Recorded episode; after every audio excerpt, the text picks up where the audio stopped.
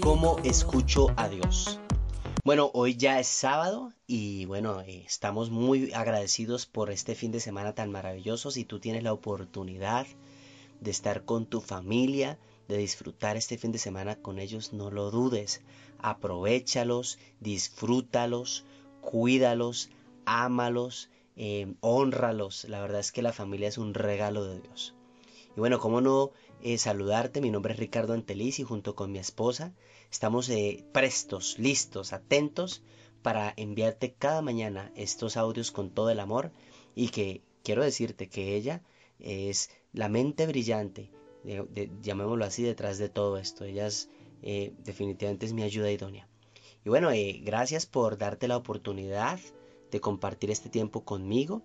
Y bueno, vamos a hablar entonces de esta palabra, cómo escucho a Dios.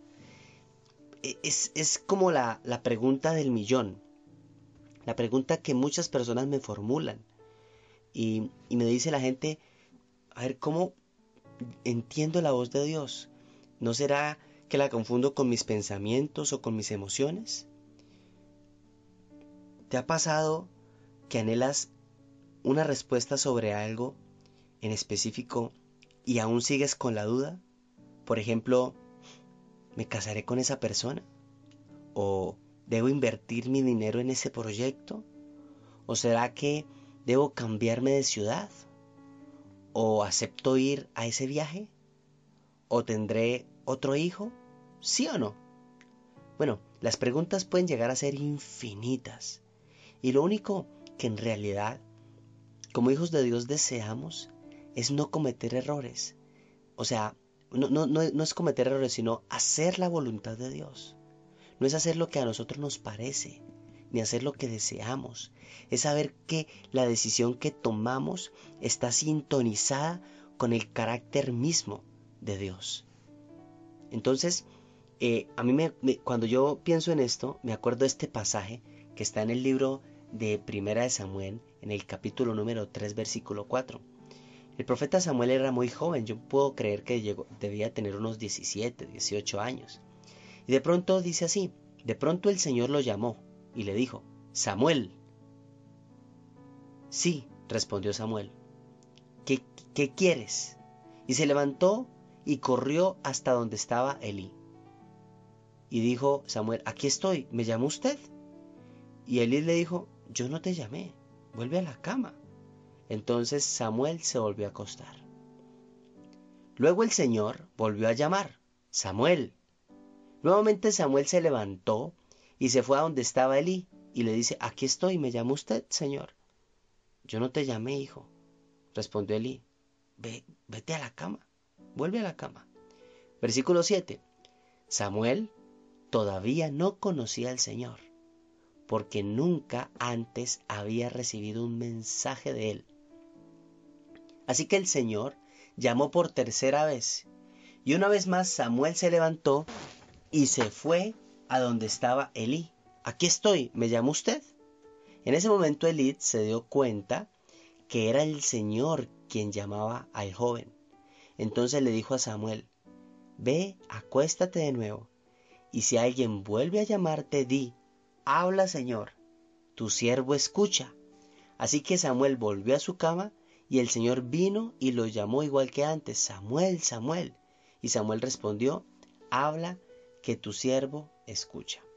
Bueno, cada vez que yo pienso en este pasaje, bueno, todos sabemos que Samuel fue uno de los profetas más importantes de, de, la palabra de Dios.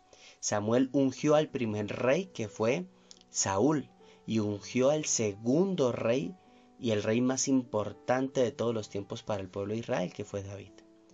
Pero a mí me llama tremendamente la atención el versículo número 7 eh, en 1 Samuel 3:7 porque el manual de la vida dice Samuel todavía no conocía al Señor.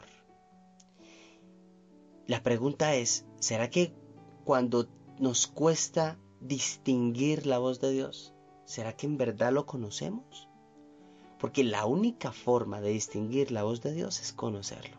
Por ejemplo, cuando un bebé nace, inmediatamente y escucha la voz de su mamá, buscará reconocer el rostro de esa voz.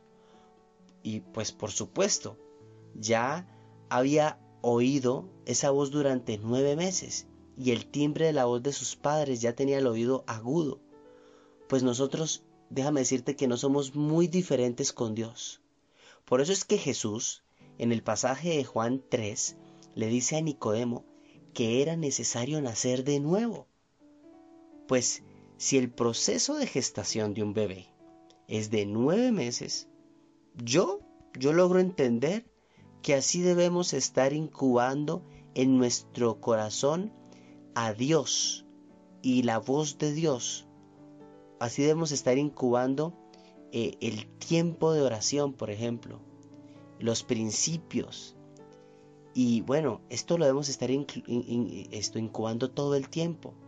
No solamente pensando, y, por ejemplo, déjame explicarte algo. Hay personas que dicen, uno les dice, oren, ore, haga su devocional. Y se sienten hablando con la pared, se sienten hablando con el piso.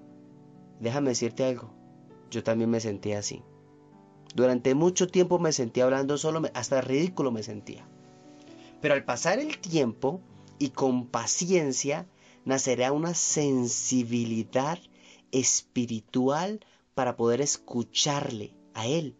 Pero va más allá de oírle audiblemente, es escucharle a través de la misma palabra de Dios y a través del mismo manual de la vida. No podemos escuchar cuando hay tanto ruido interior. No lo podemos hacer. Si tú estás en, yo no sé si te ha pasado que vas a un concierto, vas a un lugar donde hay mucha gente, hay mucho ruido.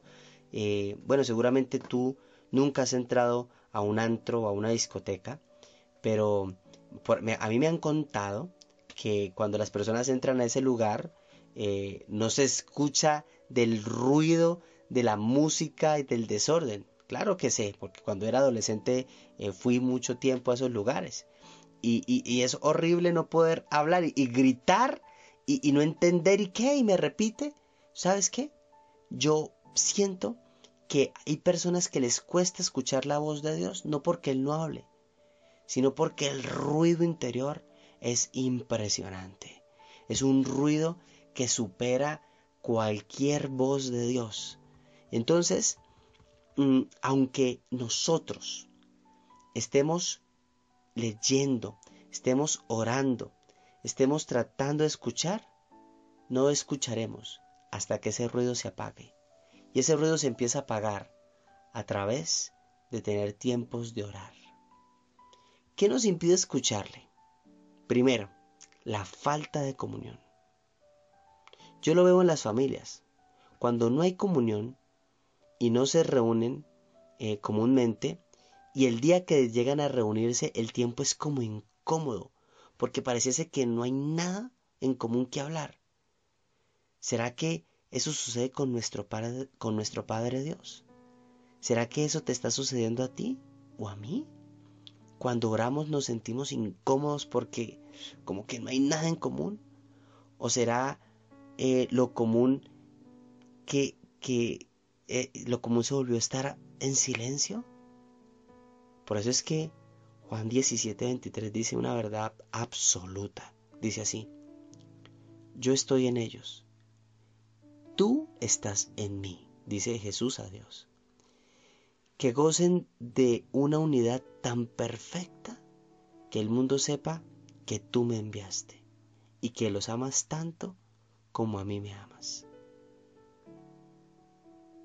el servicio a la familia, a la sociedad y al mundo en general. Esto es lo que podemos tener en común con Cristo. Recuerda que Él quiere que tengas cosas.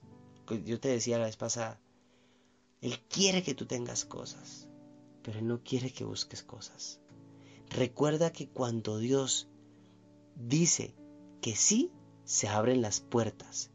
Cuando Dios dice que no, se cierran las puertas y cuando Dios se queda en silencio, está trabajando en esas puertas. ¿No será más bien que Él está trabajando en lo que tú estás esperando con insistencia? ¿No será más bien que eso es lo que debemos entender hoy? Pues yo solamente quiero decirte algo. Él habla. Y de pronto en esta mañana te está hablando. Y lo que está tratando de hacer es llamar tu atención para que te acerques con libertad a su presencia y le digas, acá está tu Hijo de nuevo, Jesús. Muchas gracias. Bueno, vamos a orar. Vamos a orar entonces. Mi buen Dios, es imposible, escúchame esto papá, es imposible que una persona tenga vida de oración, vida de comunión contigo, vida de, de lectura de su palabra, es imposible no escucharte. Tú tienes la voz más fuerte que yo he escuchado en el planeta. Tu voz, Señor, retruena en los cielos, en la tierra. Señor, yo estoy seguro que los que están escuchando este audio te han escuchado. Es más, si tú estás escuchando este audio, es porque aún Dios puso ese sentir en tu corazón y empezó a hablarte y a decirte, escúchalo, no pierdes nada, regálate estos 10 minutos. Yo estoy convencido, mi buen Dios, que nos vas a ayudar a conocerte cada día más a ti. Muchas gracias por tu amor, por tu cuidado y porque nos vas a hablar para que las decisiones que tomemos estén totalmente sintonizadas con tu palabra. Amén. Bueno, amén, que Dios te bendiga en esta mañana de lunes. Eh, de verdad que qué gusto de saber que estás con nosotros compartiendo. Y bueno, espero verte pronto. Un abrazo para todos. Bye. Come on in.